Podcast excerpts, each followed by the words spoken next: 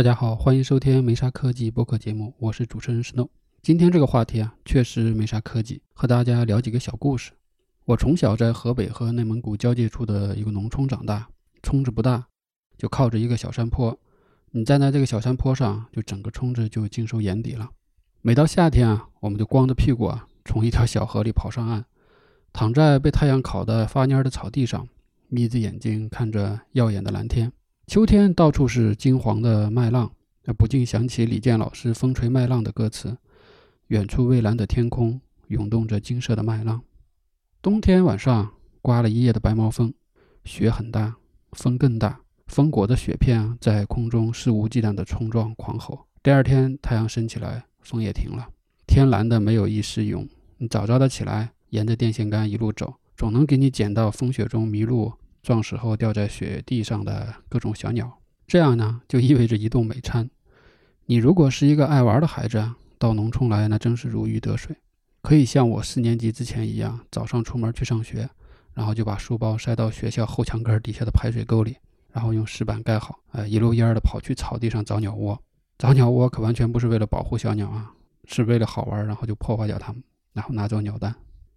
如果你运气不好，回来的时候校长也突发奇想，哎，今天不打麻将了，跑来学校巡视一下，那可能会得到一顿体罚，打断一根木棍啊，或者是什么他随手能拿到的什么木质的教具呀、三角板啦、大圆规之类的是吧？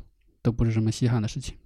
给大家描绘了几个场景啊，农村孩子的生活有些有趣，有些无趣，有些危险，有些又非常的恶劣。我记得张山老师啊，不对，罗翔老师讲过。他的童年经历告诉他，小孩并不总是善良的，甚至可以说是想法和行为都是很恶劣的。这可能也是教育存在的意义和它的必要性吧。直到四年级，我们换了一个新的老师，张老师。他呢不会用粉笔头或者黑板擦攻击我们，他总是把自己打扮得干干净净的。他走进教室啊，仿佛一朵云飘了进来，普通话说得很标准，声音柔和而清脆。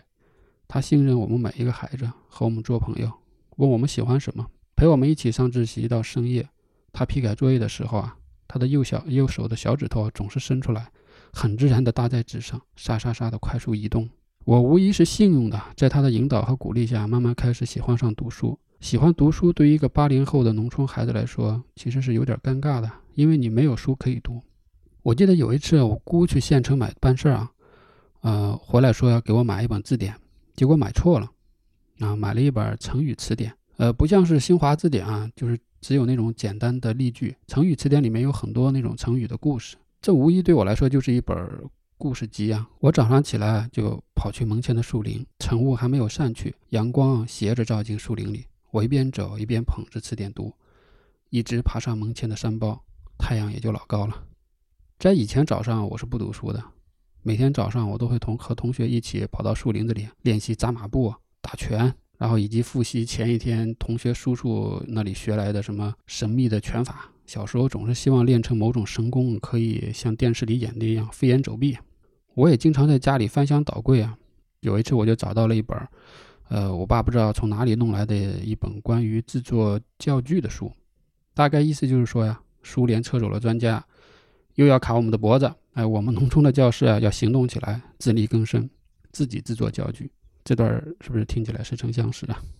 我呢如获至宝啊，这简直就是一本手工制作百科全书。我一边读啊，一边响应国家号召，开始动手，把家里的手电筒拆开，把里面的电池拿出来，呃，敲碎，然后取出里面的碳棒，磨成粉，试图呢制作一个可以用来感受声音震动、改变电阻的这样一个装置。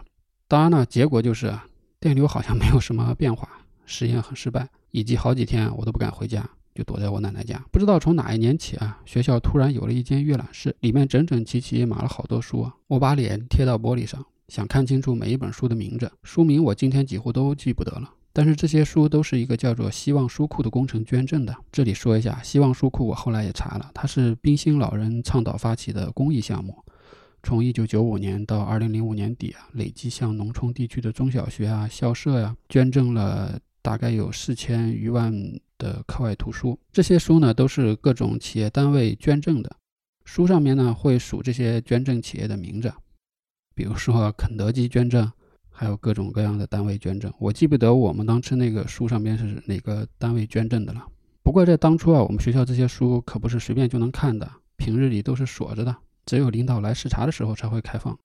张老师啊，看我喜欢读书，每到假期啊，就容许我借一些书带回家。书的名字啊，我都记不得了，只记得其中有不少是科普类的读物。有一本讲未来科技的，我很感兴趣，里面谈到了一种汽车，它不是四个笼子，而是长了四条腿，然后弹跳的在地上走路。这个就像现在那个美国波士顿动力公司生产的那种四足机器人一样。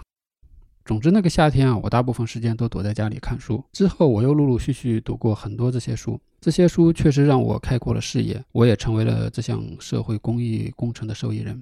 我也感谢这项工程和捐赠者。不过，我更感谢的是我的张老师。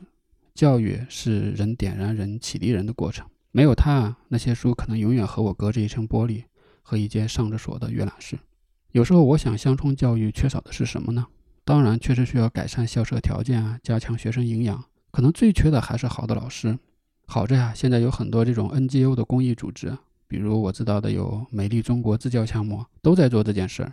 他们招募培训教师，让很多大学生加入到支教教师中去，为乡村的学生带去更好的教育资源和教育理念。我想，这些支教老师中啊，一定有像我当年遇到的张老师一样。也有像我一样的学生孩子，被他们点燃，被他们改变。聊到这里，我又想到啊，我们可能再也没有机会去做一次学生了，也很难有机会再去当一次老师。但是很多人都要为人父母，我自己也有女儿，那我们又把话题 转移到这个育儿的话题。考虑到我小时候看书比较困难，没有书看，我从小就给她买了好多的书，真的很多啊，塞满了她小屋的书架。我一度对各种绘本啊，各种呃。这个童书的作家都做了很多的研究啊，感觉有点误入歧途，那个走火入魔。其实我发现小朋友啊，并不需要那么多的书，他们需要的东西其实更为宝贵，那就是你的时间。你陪他一起读书的时间，这可能是最宝贵的，也是很多父母无法给到的。我确实花了不少时间给我女儿读书啊，她从她三岁开始，各种绘本都读读了不止一遍，每本书大概都至少三遍以上。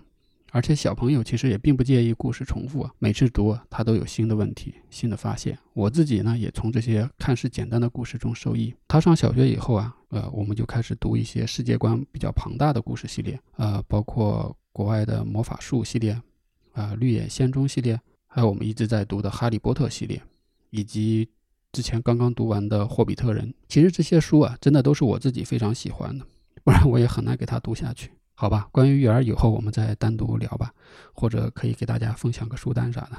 聊到公益项目啊，国外就有非常多各种各样的这种非盈利的教育机构，比较出名的一个我知道的，嗯，是可汗学院，它是由孟加拉裔美国人麻省理工学院毕业的萨尔曼·可汗在2006年创办的。这个机构通过在网络上提供一系列的免费的教材，其实主要都是视频的教学，内容涵盖数学啊、历史、医疗、金融啊、物理、化学各各个学科。萨尔曼·可汗，他是最初是为了帮助他的在远方的亲人，指导他学习，然后给他录了很多这样的影片放到网络上。由于受到了广泛的好评啊，观看次数也不断的增长。